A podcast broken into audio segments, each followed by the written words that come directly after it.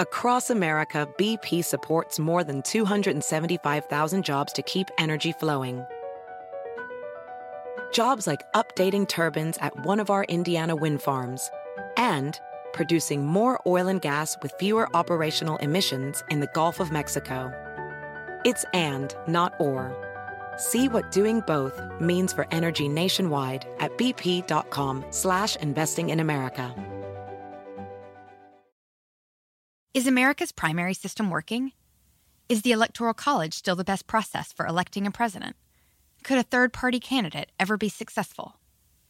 In a new season of You Might Be Right, former Tennessee governors Bill Haslam and Phil Bredesen gather the country's top experts to explore these issues and more as we approach the 2024 presidential election. Listen to You Might Be Right, a new podcast from the Baker School at the University of Tennessee, available now wherever you get your podcasts.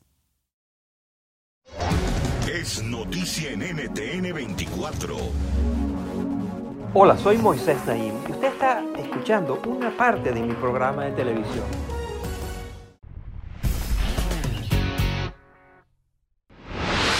Bienvenidos, soy Moisés Naim desde Washington. Encantado de estar de nuevo con ustedes, como siempre. En octubre del año 2021, la compañía Facebook anunció que cambiaría su nombre. De ahí en adelante se llamaría Meta. El cambio de nombre llega en medio de una enconada batalla para reparar su reputación, o para salvarla, dirían algunos. Y es que en estos últimos años, esta empresa, que es la dueña de redes sociales como Facebook, WhatsApp e Instagram, ha estado envuelta en tantos escándalos que es difícil llevar la cuenta. El más reciente de ellos ha sido la filtración de lo que ahora se llama los archivos de Facebook, que son documentos que revelan las agresivas tácticas de esta empresa. Mi invitada de hoy lleva años estudiando las acusaciones en contra de este gigante tecnológico. Su nombre es Cecilia Kang y es una periodista con más de 15 años de experiencia reportando en el área de tecnología y ciberseguridad. Desde el año 2015 trabaja para The New York Times y sus investigaciones para este diario sobre los aciertos y desaciertos de Facebook la han hecho merecedora de múltiples galardones. Kang, junto con su colega Shira Frankel, publicó el libro Manipulados, la batalla de Facebook por la dominación mundial. En él explican el modelo de negocios de Meta desde sus entrañas, contando con entrevistas a altos ejecutivos de la empresa y el acceso a documentos inéditos. ¿Son estos ataques justificados? ¿Cuál es el futuro de esta compañía? ¿Cómo pensar al respecto de que si esta es una compañía que ofrece productos útiles y servicios útiles que la gente quiere o si es una amenaza contra la privacidad de la gente? ¿Y qué podemos hacer los usuarios para protegernos de los aspectos negativos que tiene el uso frecuente de las redes sociales? Cecilia Kang nos comparte sus hallazgos a continuación. Mire.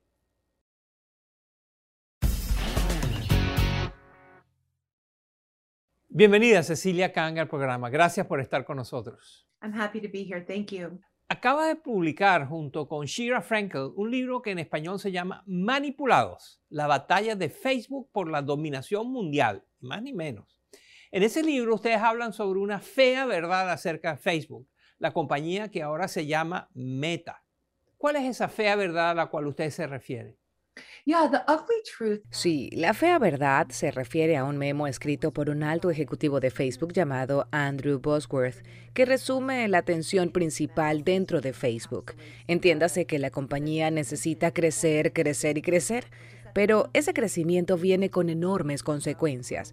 En ese memo titulado Una fea verdad, Bosworth dijo, creemos tanto en conectar al mundo y en crecer que entendemos que habrá daños colaterales como el terrorismo que se organiza desde la plataforma, el bullying o el abuso que termina en muertes y muchas otras cosas terribles que pueden suceder. Pero al final, creemos que el resultado neto será más positivo que negativo. Y ese es el cálculo y la apuesta que Facebook está haciendo. And that is the calculus and the bet that Facebook is making. En este libro investigas muchas de las denuncias contra Facebook, ahora Meta. ¿Cuáles son las tres peores acusaciones, las tres acusaciones más graves contra esta empresa? I think one through line, one consistent theme in Creo que un tema recurrente en las anécdotas que documentamos en el libro es que una y otra vez a los líderes de la empresa se les advertía sobre los problemas de seguridad, privacidad y desinformación que estaban surgiendo en la plataforma. Y una y otra vez los altos ejecutivos, especialmente Mark Zuckerberg, optaban por ignorar estas advertencias, por no prestarle la atención necesaria o por no actuar lo suficientemente rápido. Actualmente, los casos más representativos de esta tendencia tienen que ver con la propagación de desinformación, especialmente por parte de los políticos. particularly by politicians. And we take readers inside the, these decisions that were made specifically related to the former president of the United States, Donald Trump. En el libro le mostramos a los lectores las decisiones que fueron tomadas para otorgarle al expresidente de Estados Unidos, Donald Trump, mucha más libertad de expresión que a cualquier otro usuario en la plataforma. A Donald Trump básicamente le permitieron romper las reglas de Facebook en cuanto a la desinformación sobre los resultados electorales, sobre las vacunas y sobre los discursos de odio. Y en más de una ocasión hemos visto cómo la difusión de información falsa y las excepciones que se hacen para los políticos como Donald Trump han ocasionado grandes daños. The spread of misinformation and the exemption for politicians like Donald Trump um, have led to great harms. Les voy a mostrar lo que escribió Mark Zuckerberg en Facebook. Miren. El argumento de que deliberadamente promovemos contenido que hace enfadar a la gente con tal de hacer dinero es profundamente ilógico.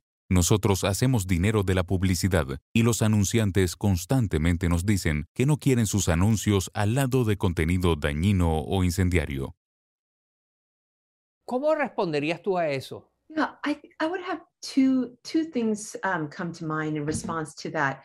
Number one, Sí, se me ocurren dos respuestas para eso. Lo primero es que Zuckerberg tiene toda la razón. Los anunciantes no quieren que sus marcas aparezcan al lado del contenido de odio o de información falsa. De hecho, durante todo el mes de julio de 2021, miles de marcas hicieron un boicot y removieron sus publicidades de Facebook, pues estaban hartos de la incapacidad de la compañía para controlar la desinformación y reducir el discurso de odio. Y algo importante que Mark Zuckerberg no menciona en su respuesta es que los anunciantes no tienen más opción. Ven a Facebook como la plataforma más grande para alcanzar a la mayor cantidad de personas. Creo que debemos tener en cuenta que los algoritmos que organizan el contenido que aparece en la plataforma, que hacen recomendaciones o que envían a los usuarios a nuevos grupos o páginas, no están buscando promover el discurso de odio en sí. Lo que buscan es la interacción. Pero justamente la discordia, el contenido conflictivo y la desinformación es lo que consigue la interacción de la gente. Las personas vuelven cada vez más a este tipo de contenido. is what gets people really engaged. People come back more and more for that kind of content. Mark Zuckerberg dice que está frustrado porque toda la carga, toda la responsabilidad de controlar los discursos de odio y la desinformación que hay en el mundo recae sobre sus hombros y los de su empresa, que eso no es justo. Él mantiene que los gobiernos también tienen que jugar un rol junto con otras empresas y con la sociedad en general, que no puede dejarse todo en manos o er, como responsabilidad de una empresa. ¿Tú cómo lo ves? Yeah, so for the last nearly four years, Sí, durante los últimos cuatro años, Mark Zuckerberg ha estado viajando por el mundo y dejándole saber a los entes gubernamentales que Facebook quiere regulaciones.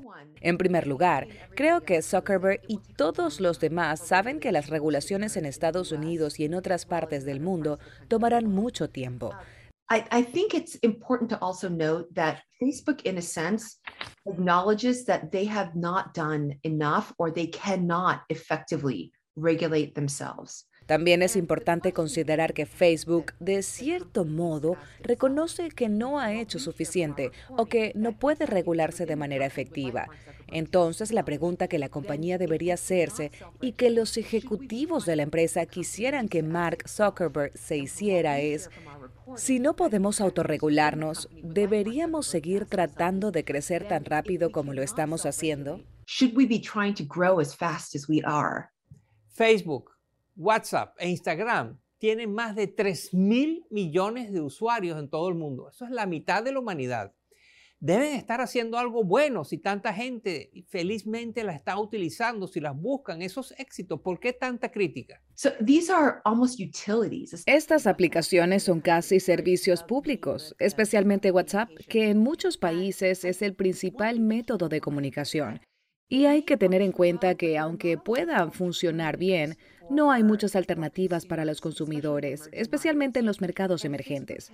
Facebook, ahora Meta, ha trabajado mucho para hacer que sus productos sean accesibles y gratuitos a nivel global. Esto incluye un programa que inició en 2015 llamado Servicios Básicos Gratuitos o Internet.org, a través del cual se alió con compañías de telecomunicaciones de todo el mundo para ofrecer la aplicación de Facebook en ciertos modelos de teléfonos con servicios gratuitos o casi gratuitos. Al hacer esto, básicamente convirtió a aquellos usuarios que estaban accediendo a Internet por primera vez en usuarios de Facebook. Redes como Facebook, WhatsApp e Instagram son para muchas personas la puerta de acceso a Internet. Facebook, ahora Meta, se ha visto sacudida por la volatilidad de los mercados. Su valor cayó 240 mil millones de dólares en un solo día es la caída más grande del valor de una empresa en la historia de Estados Unidos, quizás del mundo. ¿Por qué sucedió eso? Sí, hubo varios motivos para esta caída drástica de las acciones. Número uno, la base de usuarios de Facebook se redujo por primera vez en la historia. Fue una caída pequeña, unas 500.000 personas ya no estaban ingresando diariamente a Facebook, especialmente en América Latina y África. Pero eso fue un indicador de que por primera vez el crecimiento de Facebook podía estar desacelerándose. El segundo motivo importante es que los ingresos de Facebook se desplomaron.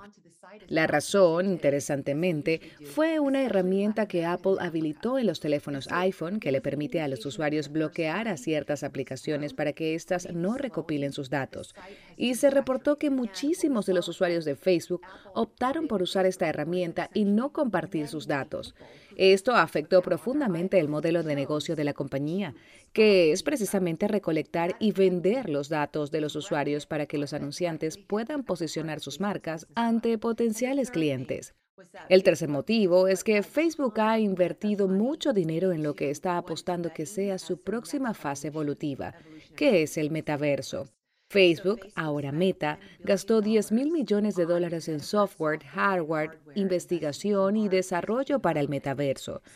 Esta combinación de menos usuarios, menos ingresos y más gastos fue demasiado para los inversionistas. Sintieron que la gran historia y la era dorada de Facebook había llegado a su fin. Algunos analistas han señalado que la popularidad de la red social TikTok ha contribuido a la disminución del crecimiento de Meta y de sus aplicaciones. Háblanos y explícanos más sobre TikTok. ¿Quiénes son y por qué son tan importantes en esta conversación? TikTok is basically short videos. TikTok es básicamente una plataforma para compartir videos cortos de todo tipo y tiene un algoritmo muy persuasivo para personalizar la experiencia de cada usuario. Facebook, ahora Meta, ha respondido con un producto muy similar para publicar videos cortos llamado Reels, pero no ha sido tan popular como TikTok. Y lo más importante es que aún no han descifrado cómo hacer dinero a través de Reels pues a las personas no les gusta que los anuncios interrumpan sus videos, sobre todo porque es muy popular entre los usuarios jóvenes. Y lo que vimos con los archivos de Facebook que filtró la ex empleada Frances Haugen es que la compañía lleva varios años muy preocupada por evidencias de que los adolescentes y los adultos jóvenes están abandonando redes sociales como Instagram, son esos usuarios jóvenes en los que tiene que pensar Facebook para sus proyectos futuros.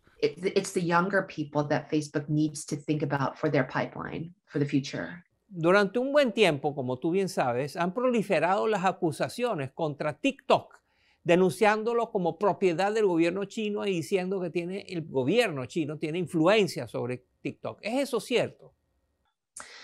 You know, it's really hard to say Sabes, es difícil decir si TikTok realmente tiene vínculos con el gobierno chino. Ciertamente el gobierno de Donald Trump, el gobierno de Joe Biden y la inteligencia militar estadounidense han mostrado preocupación con respecto a la posibilidad de que el Partido Comunista Chino esté utilizando TikTok para violar las libertades de los ciudadanos.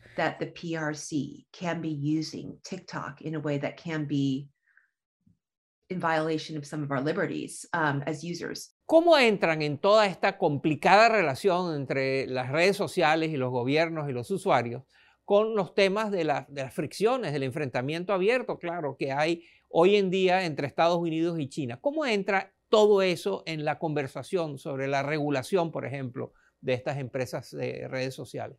Mark Zuckerberg, as well as other tech CEOs, by the way, like Sundar Pichai of Google, Mark Zuckerberg y otros como Sundar Pichai de Google han advertido que si Estados Unidos continúa tratando de regular o debilitar las empresas tecnológicas estadounidenses, solo fortalecerá a sus competidores extranjeros y a compañías como TikTok, Tencent, Alibaba y WeChat en China. Así que las empresas estadounidenses han sabido cómo aprovechar los debates geopolíticos, militares y de seguridad nacional que existen entre Estados Unidos y China para generar cautela sobre la posibilidad de que implementen demasiadas regulaciones. invoke caution on regulating them to uh, these US companies too much. Hace poco vi un video de Steve Jobs, el fundador de Apple. Él hablaba de la importancia del branding, de la marca. Eso de generar conciencia entre el público sobre una marca y la relación entre los usuarios y la marca. Y que la empresa se tiene que comprometer con los valores que esa marca comunica. Pero incluso una gran marca necesita inversión y que se ocupen de ella para poder mantener su relevancia y vitalidad. La marca Apple claramente ha sufrido de negligencia en este ámbito en los últimos años y tenemos que rescatarla. Esa visión contrasta con la de Mark Zuckerberg, que tras ver a su compañía atacada, lo que hizo fue cambiar la marca, le cambió el nombre, ahora se llama Meta. ¿Podrías comparar estas dos maneras de manejar una marca? Yeah, I mean, they're, they're definitely different approaches. Sí, bueno, son definitivamente maneras muy diferentes de gestionar una marca. En comparación con Facebook, Apple no ha sido criticada públicamente de manera tan amplia y profunda. En términos de reputación, Facebook ha enfrentado cinco años consecutivos de crisis tras crisis y de escándalo tras escándalo. Así que compararía la transformación de la marca Facebook con la decisión que tomó la compañía de cigarrillos Philip Morris para cambiar su marca. Son compañías que ante una gran presión y daño a su reputación decidieron que querían empezar de cero. Fue muy inteligente por parte de Facebook cambiarse el nombre a Meta. El nuevo nombre se refiere al metaverso, que es la nueva apuesta de la compañía. Eso redirige la atención al futuro y no al pasado. Así que fue una decisión estratégica que muestra la gran diferencia entre Facebook y Apple. Difference between Facebook and, and Apple. ¿Qué podemos hacer para utilizar estas plataformas de una manera más segura? Tú, por ejemplo, a nivel personal, ¿cómo utilizas estas redes sociales? I used to post a lot. Yo solía publicar mucho, pero después de entender cómo funciona Facebook, sus algoritmos, sus rankings y la recopilación de datos, decidí que hay ciertas cosas que no quería publicar en la plataforma.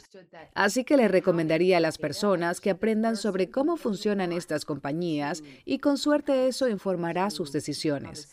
Si, por ejemplo, los usuarios tienen mayor conciencia sobre por qué ciertas noticias tienen más protagonismo en Facebook e Instagram, podrían detenerse e investigar un poco más en vez de aceptar todo lo que ven.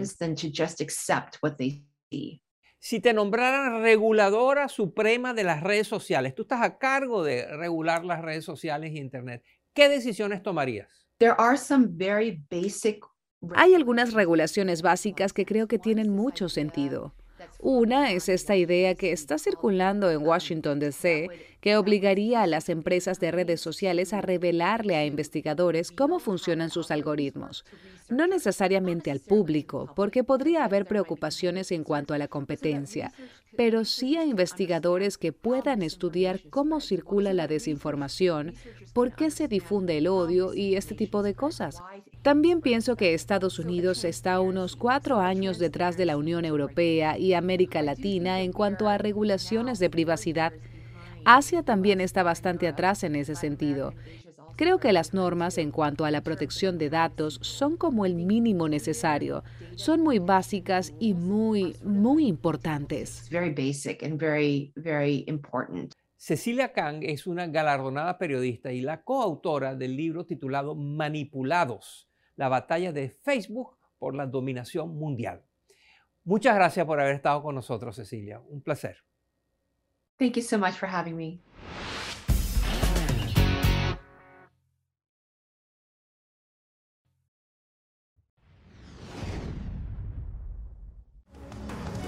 Esto es Efecto Naim. Puede verlo todos los domingos por NTN 24, a las 7 de la noche en Washington, a las 6 de la tarde en Bogotá y a las 4 de la tarde en Los Ángeles. Across America, BP supports more than 275,000 jobs to keep energy flowing. Jobs like updating turbines at one of our Indiana wind farms and producing more oil and gas with fewer operational emissions in the Gulf of Mexico. It's and, not or. See what doing both means for energy nationwide at bp.com slash investing in America.